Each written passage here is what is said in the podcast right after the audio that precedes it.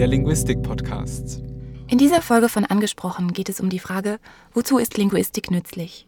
Wir diskutieren darüber mit Urs Willi vom Departement für angewandte Linguistik der Zürcher Hochschule für angewandte Wissenschaften. Die andere Stimme, die Sie hören, ist die von Juliane Schröter. Krisengipfel für Griechenland, Verhandlungen über das iranische Atomprogramm, Friedensgespräche zwischen der afghanischen Regierung und den Taliban. In den Nachrichten der letzten Wochen und Monate gehörten politische Verhandlungen meist zu den Top-Themen. Da könnte man sich ja vorstellen, dass Linguisten als Kommunikationsexperten die Verhandlungsdelegationen begleiten und unterstützen. Ungefähr so wie Sportpsychologen Spitzensportler betreuen. Hast du jemals etwas davon gehört, dass das tatsächlich der Fall war? Ich würde sagen, es kommt darauf an, was man unter Linguisten versteht. Wenn das Leute sind, die an Hochschulen Sprachwissenschaft treiben, dann habe ich noch nie gehört, dass die zu irgendwelchen politischen Verhandlungen beigezogen worden wären. Wenn man darunter Leute versteht, die eine Profession ausüben auf Grundlage, sagen wir mal, linguistischer Fachkenntnisse, dann sind solche Konferenzen natürlich voll von Leuten, die zum Beispiel dolmetschen, die übersetzen. Und dann ja, könnte man sagen, Linguisten und Linguistinnen kommen tatsächlich bei diesen Gelegenheiten vor. Aber das war wahrscheinlich nicht das, was du gemeint hast. Äh. Ich hatte eher an Linguisten gedacht, die ähm, die Verhandlungsstrategie mit ausarbeiten und deren Umsetzung dann mit vorbereiten und unterstützen. Genau. Ähm, ich habe mir diese Frage noch nie gestellt, bevor du sie mir gestellt hattest. Ähm, ich habe mal nachgeguckt, was denn so auf dem Markt vorhanden ist mhm. an Konferenz- und Verhandlungsunterstützung. Und dann äh, sieht man natürlich, dass das stimmt, was man vorher schon angenommen hatte, nämlich, dass der Markt zwar durchaus ähm, besetzt ist mit Expertinnen und Experten, aber dass da natürlich keine Linguisten sind, sondern Leute, die aus anderen Bereichen kommen. Also ich denke wahrscheinlich Psychologen und so etwas. Psychologen und Praktiker, sogenannte Praktiker, die halt ähm, aus irgendwelchen Gründen quer eingestiegen mhm. sind in das Thema Verhandlungsführung zum Beispiel. Das sind oftmals, denke ich, Betriebswirtschaftler. Mhm die dann aufgrund ihrer langjährigen Expertise andere Leute beraten, wie sie es machen sollen. Das ist so der Standard, denke ich. Und wieso ist das so? Wieso werden keine Linguisten einbezogen? Naja, das ähm, hängt natürlich zum Teil an den Linguistinnen und Linguisten und zum Teil am Publikum, das diese Expertise nutzen sollte oder könnte. Auf der linguistischen Seite, denke ich, gehört es zur Identität der Zunft, dass man eine gewisse Zurückhaltung an den Tag legt, wenn es um Anwendung der eigenen Erkenntnisse geht. Weil sich das historisch so entwickelt hat, wahrscheinlich vor allem. Ja, wahrscheinlich, weil der oder die Linguistin halt eher dazu tendiert, in einem gepflegten einerseits, andererseits zu denken, als sozusagen in die platte Realität hinunterzusteigen und Rezepte von sich zu geben, die andere dann befolgen sollen. Das ähm, liegt, liegt uns nicht irgendwie so. nicht und deshalb, ähm, ja, Jetzt gibt es ja aber trotzdem eine ganze Reihe von Bereichen, wo Linguisten sich nützlich machen, wenn man das so formulieren kann. Könntest du uns einige Beispiele dafür nennen? Naja, das sind die Leute, die wir selber ausbilden zum Beispiel, also Fachübersetzerinnen, Fachübersetzer, Konferenzdolmetscher, Journalistinnen, Journalisten, ähm, Fachleute für Organisationskommunikation und auf einer relativ generellen Ebene die Absolventen des Bachelorstudiengangs angewandte Sprachen die im großen Berufsfeld der mehrsprachigen Kommunikation sich nützlich machen. Du hattest jetzt eine Reihe von relativ klassischen Tätigkeitsfeldern oder Berufsbildern angesprochen, wie dasjenige vom Dolmetschen und Übersetzen. Wie wandeln sich denn solche Berufsbilder derzeit? Naja, sie wandeln sich ziemlich stark, getrieben natürlich von der technologischen Entwicklung, die eigentlich fast keinen Stein auf dem anderen gelassen hat in den letzten 20, 30 Jahren. Ja.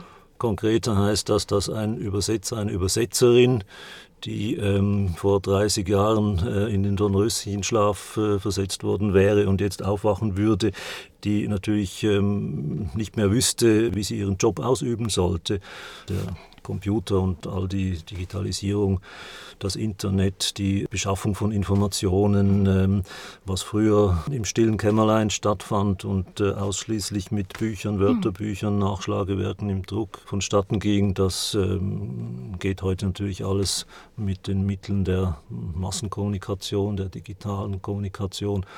Und insofern die ganzen unterstützenden Tools, also Computer-Assisted Translation zum Beispiel ist heute etwas, das war vor 20 Jahren noch etwas, was nur große Firmen sich leisten konnten, mhm. weil es äh, große Systeme brauchte. Heute sind das äh, Anwendungen für den PC, die jeder Freelancer und jede Freelancerin die überleben will, natürlich haben muss und damit arbeiten muss. Wie funktioniert das denn genau? Ein CAT-System funktioniert eigentlich so, das Herz der Maschine ist ein Speicher, der bereits übersetzte Texte oder Sätze speichert.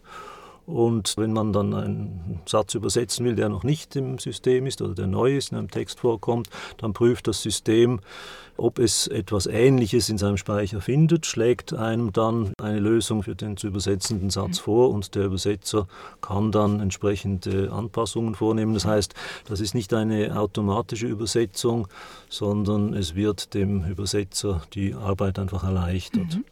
Oder man könnte es, wenn man es negativ sagen will, es degradiert den Übersetzer zu einem Wesen, das dann die Vorschläge des Computers äh, nachbearbeiten muss.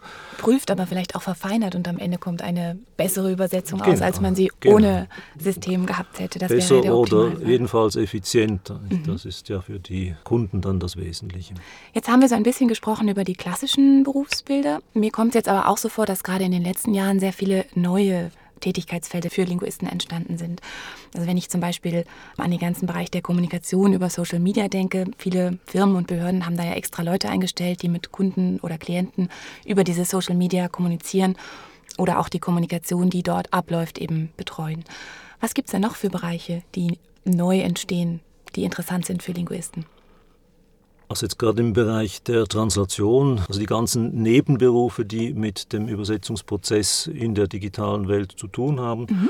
Also es gibt Leute, die Post-Editing machen, der ganze Review-Prozess, der früher vielleicht so nicht vorgenommen wurde oder vielleicht hat man einen Text einem Kollegen gegeben zum Zweitlesen. Das ist heute ein standardisiertes Verfahren, das auch mit äh, elektronischen Tools äh, unterstützt wird. Dann neuere Formen der Sprachmittlung, die im Zusammenhang stehen, zum Beispiel mit barrierefreier Kommunikation, ähm, haben neue Berufe entstehen lassen, zum Beispiel das Respeaking also das Online-Übersetzen sozusagen im schriftlichen Bereich. Also man hat auf dem Fernsehbild ähm, jemanden, der in einer Fremdsprache redet und jemand sitzt im Hintergrund und übersetzt simultan, was geredet wird und verschriftlicht es in einer geeigneten Form, sodass es als Untertitel dann auf dem mhm. Fernsehbild erscheinen kann. Wenn das Beiträge sind, die vorbereitet werden können, dann äh, macht man das zeitversetzt natürlich. Aber wenn das ein Interview in der Tagesschau ist mit jemandem, ja. der Swahili spricht, dann äh, live aus auch, irgendwo, genau, mhm. dann, ähm, dann bleibt nichts anderes übrig als sozusagen die Kombination aus Simultandolmetschen und schriftlichem Übersetzen und Untertitelung. Das ist so eine neue Form, die vor zehn Jahren überhaupt noch nicht existiert hat mhm. und wo wir jetzt dabei sind, ein standardisiertes Ausbildungsprogramm zu oh ja. erarbeiten Möglichkeiten. Die Schweiz hinkt hier noch etwas hinterher gegenüber anderen Ländern auf der Welt in Sachen Gleichstellung, Chancengleichheit, Zugang mhm. zu Informationen für Leute mit Behinderungen. Das ist ein Bereich, der sicher noch ähm, weiter ausgebaut werden muss. Jetzt fällt ja in dem Zusammenhang immer wieder auch das Stichwort der leichten Sprache. Das mhm. ist, glaube ich, was du geschildert hast, ein Teilbereich dieses genau. Gebiets der leichten Sprache und es ist auch ein riesiger Markt. Ja, also im Moment ist der Markt noch nicht so riesig, mhm. aber er könnte noch relativ groß werden, das sehe ich auch so. Aber sag uns doch nochmal, was leichte Sprache eigentlich ist und was alles dazu gehört. Naja, unter leichter Sprache versteht man den Versuch, Texte so zu verfassen, dass sie äh, möglichst gut verständlich sind, also möglichst einfach zu verstehen sind, keine komplexe Syntax, keine seltenen Wörter, komplizierten Wörter, zusammengesetzten Wörter und so weiter. Das ist eigentlich nichts Neues, das gibt es schon seit Jahrzehnten, im Englischen zum Beispiel. Im Deutschen ist im Moment das noch so etwas am Entstehen und wie üblich gibt es natürlich auch bereits verschiedene Standards. Und ein Nahziel ist äh, eine Vereinheitlichung der Richtlinien, wie man solche leichte Sprache dann produzieren kann und auch ausbilden kann dazu. Genau, und die Adressaten dieser leichten Sprache wären ja sowohl Menschen mit Behinderung als auch Menschen, die zum Beispiel immigriert sind und deswegen genau, die Sprache genau. noch nicht so gut verstehen. Also genau. eine relativ breite ja. Adressaten. Aus welchen Gründen auch immer eine Sprache nicht so gut verstanden werden kann. Jetzt ist es ja so, dass ob Linguisten für irgendeine Tätigkeit gesucht und eingestellt werden, natürlich sehr viel mit den Vorstellungen von Linguistik zu tun hat, die sich Personalmanager machen. Wir haben jetzt über verschiedene neue Tätigkeitsbereiche für Linguisten gesprochen. Mich würde interessieren, ob es eigentlich auch Tätigkeitsfelder gibt, auf denen sich Linguisten nützlich machen könnten wo es aber bisher so ist, dass sie eigentlich nicht eingestellt werden, weil ihre Kompetenzen für dieses Problem oder für dieses Tätigkeitsfeld gar nicht wahrgenommen werden. Ja, solche Tätigkeitsgebiete gibt es natürlich zuhauf. Es werden auch für solche Probleme natürlich Experten herangezogen. Mhm. Es sind aber oftmals eben nicht die Linguistinnen und Linguisten, sondern Vertreter aus benachbarten Disziplinen wie Psychologie oder Publizistik oder Literaturwissenschaft oder sonst irgendeinem mhm. äh, verwandten Gebiet.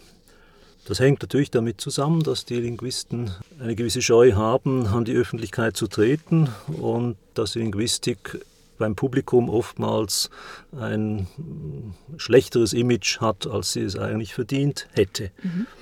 Das hat auch seine historischen Gründe. Sprache ist ein Allgemeingut, da sind ganz viele natürlich zuständig und Experten, das vereinfacht die ganze Geschichte auch nicht. Es gibt ähm, historische Ereignisse wie die unselige Rechtschreibreform im Deutschen zum Beispiel, die den Ruf der Linguistik äh, nachhaltig beschädigt hat. Über Jahrzehnte so. hinaus in Mitleidenschaft gezogen ja, hat. Die, ja, viele, viele Leute sind Linguisten eben solche, die sich mit orthografischen Fragen beschäftigen. Grammatik äh, allenfalls noch, ja. Ja, mhm. oder vielleicht noch Grammatik. Die zählen Wörter, zählen Silben, oder? sind für die Kommasetzung zuständig. Und gegen dieses Image wird auch relativ wenig unternommen. Also die Linguistik hat nicht eine sozusagen Standesvertretung, die dafür sorgt, dass ein solches Image korrigiert werden kann. Versuchen wir es jetzt. Was sind ja, ja, die genau, das sind neuere, das sind neuere Erscheinungen, dass ja. man versucht, das äh, linguistische Expertise in leicht fasslicher Form unter die Leute zu bringen. Aber das gibt es eigentlich seit äh, aber wenn wir jetzt versuchen würden, diese Gelegenheit, die sich hier bietet, beim Schopf zu packen, was wären denn Bereiche, wo du findest, ja, Linguisten könnten sich nützlich machen, sie könnten als Experten herangezogen werden, aber bisher werden ihre Kompetenzen auf diesen Bereichen noch nicht genug wahrgenommen? Naja, das betrifft im Prinzip alle Gebiete der sprachlichen Kommunikation, mhm. wo Linguisten seit alters her gefragt sind. Das ist im Prinzip äh, die Schule. Aber wenn man dort genau hinschaut, dann ist es auch so, dass ähm, wahrscheinlich 80 Prozent der Lehrkräfte äh, in den sprachlichen Fächern eben eigentlich keine Linguisten sind, sondern Literaturwissenschaftler und Literaturwissenschaftlerinnen. Mhm. Und entsprechend ist der Schulunterricht natürlich dann auch gestaltet. Wir sehen das, wenn wir die Leute dann bekommen, die bei uns studieren. Das sind ja dann nicht diejenigen, die nicht interessiert sind an sprachlichen Phänomenen, sondern wir haben ja genau die. Genau Aber wenn man eigentlich. guckt, was die mitbringen an linguistischem Wissen, dann ähm, ist das relativ wenig. Und das ist schon einmal der erste Bereich. Ich kann sagen, wo wir uns versuchen nützlich zu machen mhm. mit mehr oder weniger Erfolg. Ähm, zum Beispiel in diesem ganzen Bereich der barrierefreien Kommunikation. Das fängt an beim Dolmetschen im Krankenhaus, wo wir zum Beispiel eine relativ groß angelegte Untersuchung gemacht haben, wie denn jetzt eigentlich die Verhältnisse dort sind. Also was passiert eigentlich, wenn jemand, der der deutschen Sprache nicht mächtig ist, in der deutschen Schweiz in ein Krankenhaus kommt und auf einen Dolmetscher angewiesen ist und wir haben nachweisen können, dass äh, das eigentlich ein hochriskanter Bereich ist. Also mhm. ich würde es eigentlich rein von der sprachlichen Situation her niemandem empfehlen, empfehlen, bei uns in ein Krankenhaus zu gehen, wenn er nicht wirklich einigermaßen Deutsch kann. Wir haben das festgestellt. Das ist ein Forschungsprojekt gewesen, Zusammenarbeit mit der Universität Basel. Die Resultate sind eigentlich publiziert und die Zuständigen haben bis jetzt keine Neigung gezeigt, große Konsequenzen daraus zu ziehen. Äh, da zieht man natürlich auch die Grenzen ja. der wissenschaftlichen ähm, Tätigkeit.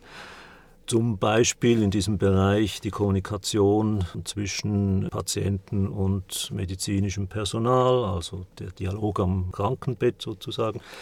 Ich kann mich erinnern, dass ich mit meinen Kollegen äh, vom Departement Gesundheit an unserer Hochschule, als sie neu gegründet wurden, gesagt habe, wir hätten da Expertise und würden uns mhm. gern einbringen, wenn sie Pflegepersonal ausbilden und so weiter. Dann hat er mir freundlich erklärt, ja, das finde er eine wichtige Sache.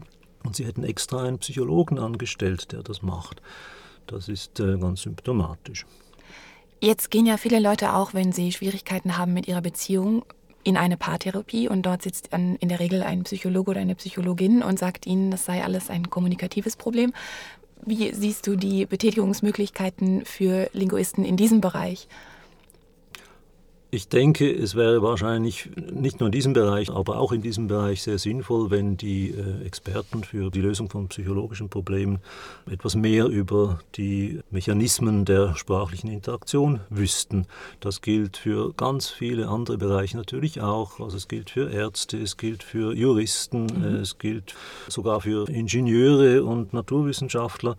Äh, Sprache ist überall dabei und Wissen ist in ganz vielen Fällen in Sprache gefasst. Mhm. Wenn es um Wissenstransfer geht in irgendeiner Form, dann äh, ist natürlich die Linguistik eigentlich gefragt und gefordert. Ich sehe das nicht genauso wenig bei politischen Verhandlungen, dass jetzt da noch Linguisten mit am Tisch sitzen und irgendwie feixen oder Zeichen machen, wenn irgendwas schief läuft. Aber ähm, die Leute, die agieren, die nicht-linguistischen Experten, sollten einfach mehr Weiterbildungsveranstaltungen von Linguisten besuchen. Zum Beispiel. Jetzt hatte ich danach gefragt, dass äh, Linguisten Expertise aufweisen, die sie einbringen können, dass diese Expertise aber vielleicht noch nicht stark genug wahrgenommen wird. Ist dir denn das Umgekehrte auch bekannt, dass Linguisten aufgrund falscher Vorstellungen vom Fach für Aufgaben eingestellt werden, für die sie gar nicht unbedingt qualifiziert sind? Das kommt zweifellos vor wenn ich auch davon ausgehe, dass die Zahl derjenigen, die wenig von Linguistik verstehen und sich trotzdem zu linguistischen Fragen äußern, wesentlich größer ist als die Zahl der Linguisten, die sich in anderen Feldern tummeln. Es gibt natürlich viele Linguisten, die im Sinne von dem klassischen Quereinsteigertum in andere Bereiche mhm. einsteigen. Und ich höre auch immer wieder von Absolventen, die bei uns vor 10, 20 oder 30 Jahren abgeschlossen haben, dass ihnen diese linguistische Grundausbildung eigentlich sehr viel gebracht hat. Also jetzt nicht unbedingt für die direkte Anwendung, aber als Schlüsselkompetenz für andere Bereiche.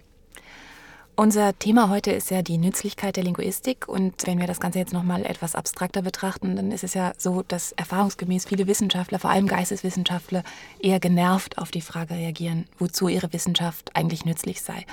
Und manche lehnen die Beantwortung der Frage sogar kategorisch ab. Ich muss ehrlich sagen, dass ich das selber nie ganz verstanden habe, weil Wissenschaft ja steuerfinanziert ist und mir das also legitim erscheint, dass die Leute auch wissen möchten, wozu man ihr Geld braucht. Wieso also diese Aufregung? Ja, gute Frage. Ich verstehe es auch nicht so ganz. Ich bin zwar schon der Meinung, ähm, es müsste ein Wissenschaftler freigestellt sein, auch ähm, ohne diesen Aspekt der Nützlichkeit seine Arbeit zu verrichten. Das ist ja eine schwierige Sache mit der Nützlichkeit. Äh, Dinge, die sich als außerordentlich abgehoben zeigen, die können dann trotzdem irgendwo ganz nützlich werden mhm. und umgekehrt. Aber ähm, natürlich, wir arbeiten mit den Mitteln, die uns äh, der Steuerzahler und auch die Steuerzahlerin in die Hand geben. Und äh, ich denke auch, dass es legitim ist oder dass es unsere Pflicht ist, auch in geeigneter Form Auskunft zu geben über das, was wir machen, jetzt mal ganz unabhängig vom äh, Aspekt der Nützlichkeit. Und wie würdest du selbst die Frage nach dem Nutzen oder vielleicht besser Sinn der Linguistik beantworten? Für mich ist die Linguistik in der Form der angewandten Linguistik, die wir jetzt betreiben, eine der wichtigsten Disziplinen, die es gibt. Ich denke, ganz viele Probleme, die die Menschheit hat, können nicht vielleicht gelöst werden, aber etwas abgemildert werden durch den Einsatz von linguistischer Expertise. Wir wissen nicht alles, das ist ja klar und äh, wir sind ja auch immer noch dabei, Wissen zu generieren, das vielleicht nutzbringend angewandt werden kann. Aber ich denke, eine Welt ohne Linguistik und ohne die Erkenntnisse, die sie hervorgebracht hat, wäre eine wesentlich ärmere Welt. Und unsere Aufgabe ist es dafür zu sorgen, dass der Rest der Menschheit das auch irgendwann mal einsieht. Herzlichen Dank für das Gespräch.